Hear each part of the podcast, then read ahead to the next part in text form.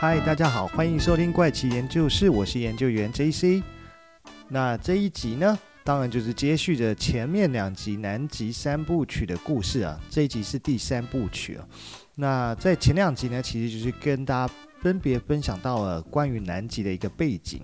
还有就是科学探索南极的一些亲身体验的一个现象啊。所以呢，接下来呢，就是要跟大家介绍的是说。在经过上一集他们的呃，在美国的科学调查团队，还有就是军方的人员他们的一个亲身体验以后呢，到底接下来还会再发现一些什么事情吗？事实上呢，除了会延续上一集的斯巴达一号它的其他的分享故事以外，还会加入了其他的受访者来分享他们的一个亲身经验啊。那主要呢，故事还是会围绕着在这位美国知名的一个调查记者琳达·莫尔顿豪，他在二零零五年一直到二零一八年。这段时间呢，其实相隔了十三年，可是先后接触到了几位军方退役下来的一个受访者，了解到他们的这些个人的奇遇啊。所以呢，在上一集最后，其实那时候有跟大家提到一位曾经啊，不是曾经，是现在还在世界银行工作的朋友，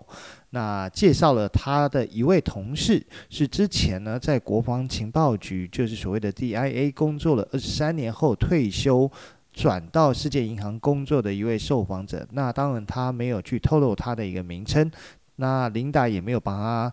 取一个外号啊。但是他们在接触以后呢，很快就敲定了在一个月后的一个会面啊，在这会面上面就进行了一个非常简短的采访。那事实上，这位从 DIA 退休的受访者，他没有透露太多，他只大概隐约的透露一部分事情。那当初的故事，他们一个受访的故事呢，是约在美国东岸会面啊。其实，在采访开始之前呢，受访者都简单介绍一下他自己过去呢，在所谓的国防情报局 DIA 所负责的工作内容，主要是监控跟分析三个互相竞争的外星生物文明的存在跟冲突的状况。那为什么会需要去监控跟分析呢？那这位受访者说，因为这些都有可能会影响到我们地球，甚至是太阳系或者是银河系的一个，你可以怎怎么讲呢？秩序吗？就是打坏这个秩序，还是影响这个秩序？所以呢，琳达在她的影片里面就提到，当时呢，她听到受访者讲说这牵涉到太阳系跟银河系的时候，她觉得她的确是有被吓到，因为她原本思索的范围就是。最多了不起就是我们自己居住的这颗地球而已。那他在公布影片的时候，他其实就表示他更加的确信啊，地球上面确实是存在外星种族的事情，而且当时啊，受访者也表示。他在国防情报局的主要工作就是分析三个竞争的外星种族。于是琳达就好奇了，那南极洲是怎么回事呢？之前他所接收到关于南极洲的神秘经历，是不是也跟这三个存在的竞争关系的外星种族是有关的呢？这三个外星种族是不是也有划分自己的势力范围？也许是某一个族群拥有南极洲某一片陆地上的势力，而其他的种族呢，分别则是拥有各自在陆地上的一个势力范围。如果是的话，这是不是就代表着三个外星种族跟地球上的某个国家政府有一个什么样的条件协议？从琳达的角度来讲，美国政府是不是很久以前在南极洲上面就发现了什么事情？那跟这之间又有什么样的关联或者是关系呢？如果在更深入的分享这位受访者跟琳达分享的内容前，琳达自己又把故事的时间轴哦跳到二零一六年，表示在二零一六年的时候，就曾经有一位物理学家来找他，并且告诉他，从他公布布莱恩的故事与图片中啊，就物理学家自己的经验就发现到，在南极洲的考古里面发现，还有就是我们人类在月球背面的。古代考古跟月球内部的发现，他觉得是可以互相匹配的，甚至是火星北部啊，塞东尼亚区的古代考古发现也是吻合的。这边先简单介绍一下火星北部的塞东尼亚区是怎么一回事哈。从维基百科上面可以看到啊，塞东尼亚区啊，它是火星一个有许多小丘陵的区域。这个区域哦，因为被发现有很像人脸。跟金字塔丘陵，而引起科学家跟一般大众注意。这个名字呢，原本是指火星表面一些早期在地球上以望远镜观测时所发现的区域啊。今日这个区域可以再分为三个区域，分别叫做塞东尼亚卓山群，有许多卓山聚集的区域；然后塞东尼亚丘陵群，许多小丘陵在这个地方被发现；还有这一个区域呢，叫做塞东尼亚迷宫。它这边呢，只是有复杂的峡谷群，名字是由克里特岛的一个希腊城邦所命名的。那塞东尼亚区呢，位于火星的北半球，火星南方的允吉高原跟北方大平原的交界处。部分的行星科学家哦，认为火星北方大平原古代可能是海洋，而塞东尼亚区呢，可能是火星古代的海岸线。那这个部分呢，其实就是从维基百科上面你可以找到对塞东尼亚区的一个简介哦。所以，我们话题如果再回到琳达在影片上的分享，前面有说到，去找他的物理学家指出，南极、月球背面还有火星北部三个地方都有相匹配的考古发现。那是不是有可能说明哦，在南极的三个外星种族彼此是在有地缘政治上面的一个领土冲突的现象呢？而作为生活在地球上面的人类啊，从第二次世界大战到五千到七千年前的美索不达米亚平原的文明哦，都是在进行领土的划分。关于谁能从地球、月球、火星、太阳系，甚至是其他地方能获得些什么，也许就能够解释为什么地球上一直出现不同类型的绑架事件。这边指的可能是外星人绑架地球人的事件了。在这么多不同的绑架类型中，当中的描述存在着许多的混淆。像是如果你问军方人员，他们是不是知道一些关于这种事情的第一手知识？有的人会说，我们只听过一种说法。但随着我们了解越来越多，甚至看到很多受访者的他们的画的记忆里面看到的这些图，还有斯巴达一号他回忆在墙上。看到关于星星的图，以下简称星图哦，就是当时在上一集提到的象形文字哦，可能会发现很多事件之间的关联，甚至是会发现一直呃我们以为不可能的事情，结果好像不是这样。那就在 Linda 她的影片里面描述的故事呢，几位的受访者跳来跳去哦，故事的主轴又被拉回到斯巴达一号的一个画面上面。那画面上呢，Linda 其实就在问他，他说：“那你自己到底？”真正的探索了南极洲哪些地方？而斯巴达一号就回复说，他从第一个结构走下去到第二个结构。所以呢，Linda 接着又问他说：“诶，我被告知哦，在过去十五到二十年间的一些特殊行动中，已经有人曾经利用潜水艇进入了一些非常具体的地点。”意思就是他们有进入到冰海下两英里的这些外星的结构中，但你们不是已经先发现入口可以走下去结构吗？为什么还要用潜水艇进入呢？而且没记错的话，当时呢，你是先到麦克默多站，再往北走。那斯巴达一号的回复是说，因为我出发的时候，那里的确是我们唯一知道的路口。可是呢，从那个时候起，我们的确后来又陆续找到了其他的几个路口可以进入同一个结构当中。所以 Linda 就继续问说：“那有没有人跟你说过潜水艇进入以后是一个什么样的状况？潜水艇又可以停在哪里？”而斯巴达一号回复说，他的确有听过潜水艇进入结构的状况。那潜水艇进入结构后呢，它有一个跟一般潜水艇可停靠码头一样的设施，而且进入以后呢，他们甚至不需要做任何的增减压动作，就可以直接进入结构。那这个时候，琳达他就表示怎么可能？斯巴达一号回复说：“我唯一想到的可能就是，这可能是外星人的科技跟技术吧。”那琳达接着问说：“那有没有人提到任何启动程式来控制环境的温度等等这些动作吗？”斯巴达一号有回复到说：“少数的人有提到，当走进一定范围的下层结构时，灯会自动的开启。”所有天花板跟墙壁都会开始发亮，甚至会听到奇怪的声音。那时候呢，一起的伙伴描述听起来哦，很像过去微弱的录音广播。但是呢，我们都有去寻找这个声音的源头，可是没有人找到，没有人发现这个声音到底来自哪里。但是感觉像是很久以前的声音。而且呢，他被告知至少有七种外星种族跟联盟有接触过。他们说呢，这些外星种族从好战的到爱好和平的都有。所以这个时候，Linda 就打断他问说：“那你有没有问过，想要伤害灭绝大部分人类的外星种族是谁吗？”斯巴达一号回答说：“有，他曾经问过。”但是呢，他问的对象是说我不会回答你的。琳达又问说，那你又是跟谁问？斯巴达一号又回说，我是跟还有跟我们一起同行的这些人询问的。他说。我必须说，他们的确知道些什么事情，但是他告诉我们说，你不会想知道这些的。但是我对他们说，我真的很想知道，而且我知道，我也不会在外面去宣传这件事情，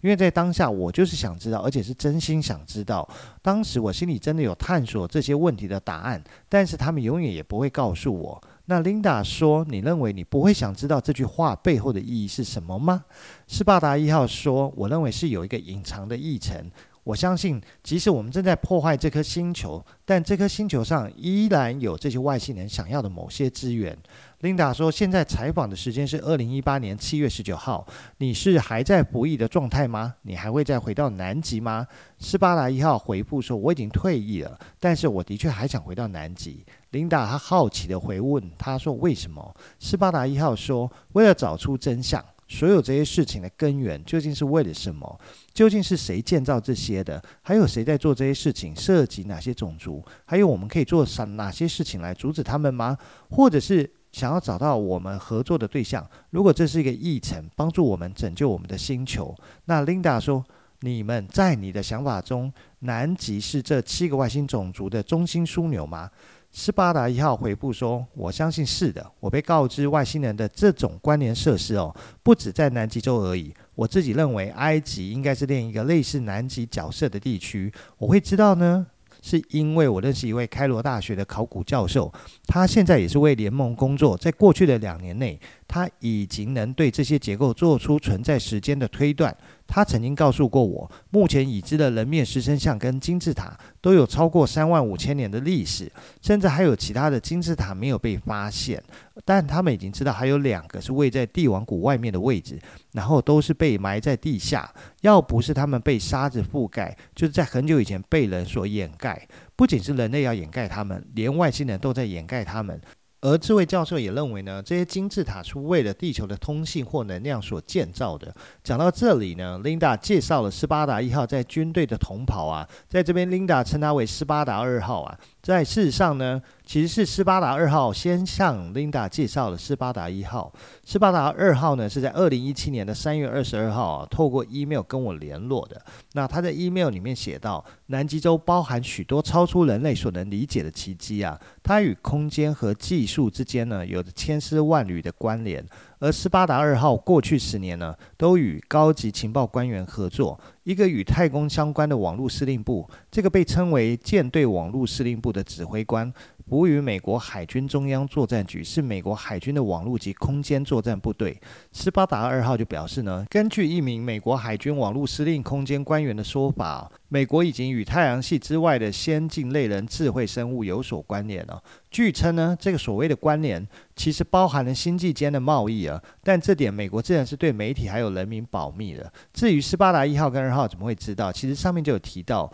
都是二零一七年秋天，由某位网络司令部的官员告诉他们的。如果大家还记得，在一月上线的节目里面，我曾经提到，由夏威夷大学天文学研究所的美国天文学家凯伦 ·J· 米奇，就是 Karen J. Mitch，他在 TED 的演讲上面跟大家分享了有关赤候星的发现跟观察。那作为第一个被人类发现的，呃。太阳系外的天体赤猴星，在当时呢，它的一个身世引起了科学家极大的兴趣哦。起初，科学家会认为说它是一个来自外行星的彗星，但是观察后发现它并没有释放气体跟尘埃的现象，于是呢，科学家就认为它应该只是一个长条形状、那坚硬的一个物体。根据它目前的轨道，它不太可能会再回到我们太阳系，因此科学家只能利用这段有限的时间来研究它。然后科学家们就在很多的时间内使尽方法抢到天文观察的一个资源哦，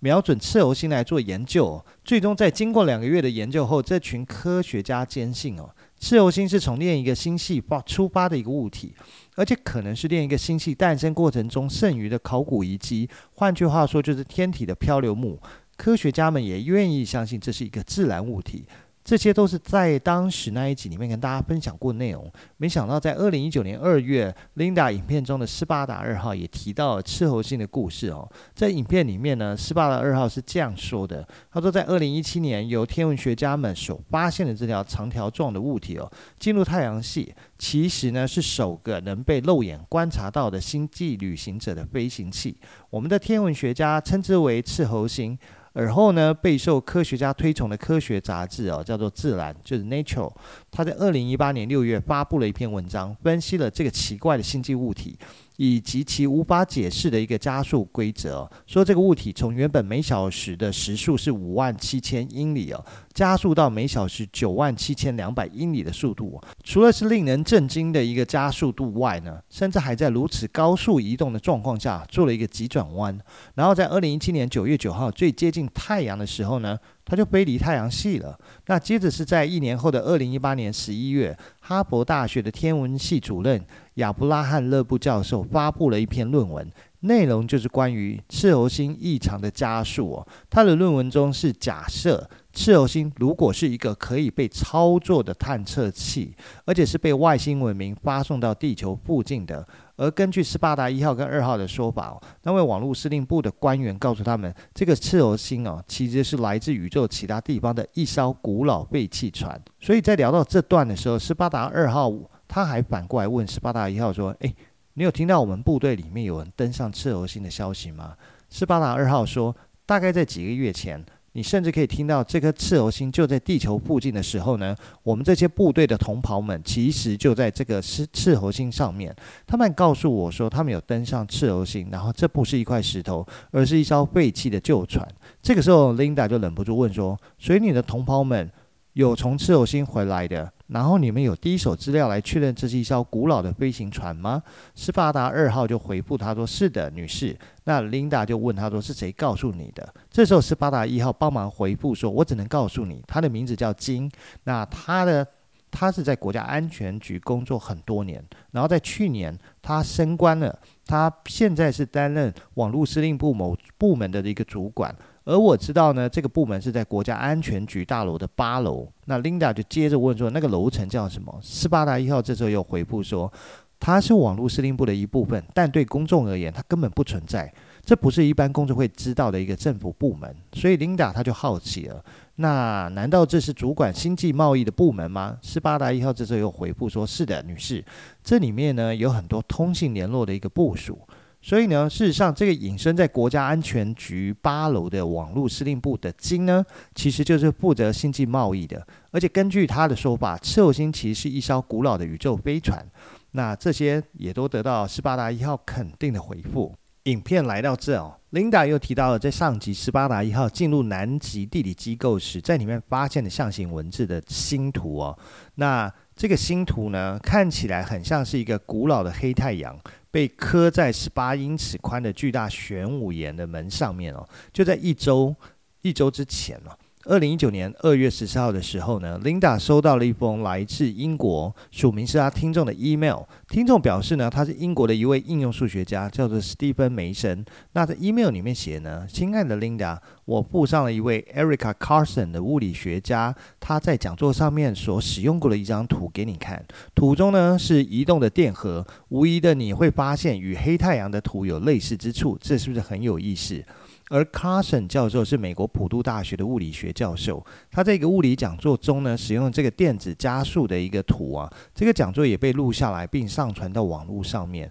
其中出现九十度角的箭头，是指加速的电子以接近光速在空间中移动，会以球形散射电磁辐射。而这位史蒂芬梅森呢，还在几篇的物理论文中啊，找到了一张有十二条线的图。这张图呢，是在二零一四年有一位天文学家所提出的问题。那这个问题其实是说，为什么加速的电子啊，会通过 HRH events 的辐射电池辐射？那这个问题后来由物理学家安德鲁斯蒂恩在英国牛津大学的克拉伦敦物理实验室说明，加速时的电荷会变成三度空间中的球形啊，在影片中能看到一张图是九十度角呈现三 D 形状的样貌。正好跟斯巴达一号画出南极地理结构门上面的符号很类似啊。斯巴达一号当时进入地理机构的时间是二零零三年的八月。至于这个黑太阳的图，在许多地球的古文明中都有记载，但是在二次世界大战期间呢，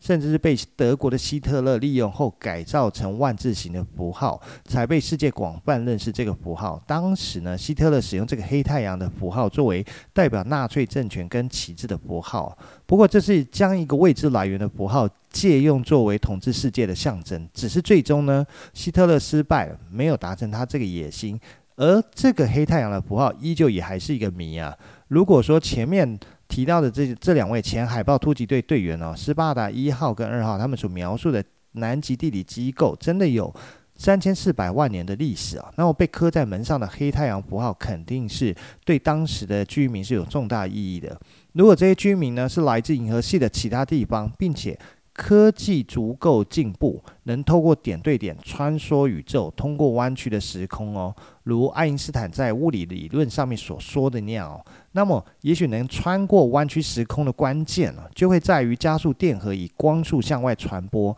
形成电磁脉冲弯曲空间以后，以三 D 球形出现后形成一个物体，那让人或者是。一些实体的东西可以穿过的一个技术，这样就可以实现穿越遥远时空，只需要一瞬间哦。那在 Linda 的影片里面呢，不管是从第一位的受访者的布莱恩，到后面的斯巴达一号、二号，还有不露姓名的前 DIA 退休官员，以及投书分享资讯的听众们。那跟 Linda 之间交流的内容哦，我自己在整理跟消化以后呢，都觉得如果这些事实不不是这些事实，这些都属实的话，那他大概要叙述的就是目前地球上至少有三只以上的外星种族，而且呢，他们都跟南极联盟合作进行一些研究。那关于地球的特殊单位哦，是不是有跟这些外星种族进行所谓的星际贸易来往？我觉得这就很像电影《MIB》里面的一个单位哦。那其实是有人在负责监控合法入境地球的外星人的行为，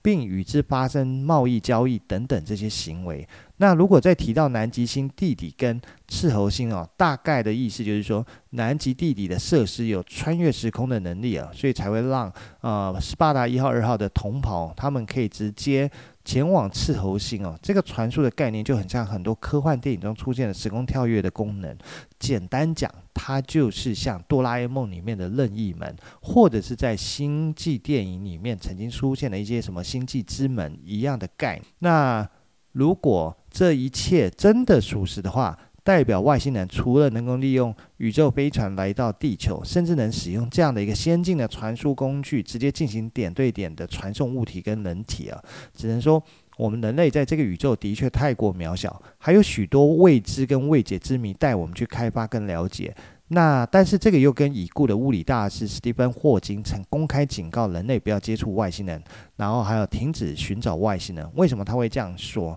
那是因为外星人如果有能力来到地球，代表他们的科技能力都比我们还要高哦。万一他们如果是怀着不好的意图来到地球，我们有可能会面临严重的危机。可是如果如斯巴达一号、二号所说，那代表他们早就来。那只能说目前可能还是有一些原因，也许是他们需要这个地球上某些。物质，所以才会产生所谓的他们跟联盟合作，或者是跟美国合作，所以才会相安无事啊。但是万一一天他们如果需要的东西不在了，或是没有了，会不会再发生其他什么事情？我们真的不知道。那也只能祈求，就是说，如果这一切属实的话，我们还是可以顺利平安的在这个星球上继续的生活下去。好啦，那时间差不多了，那今天就先跟大家分享到这边，我们下一集再见喽，拜拜。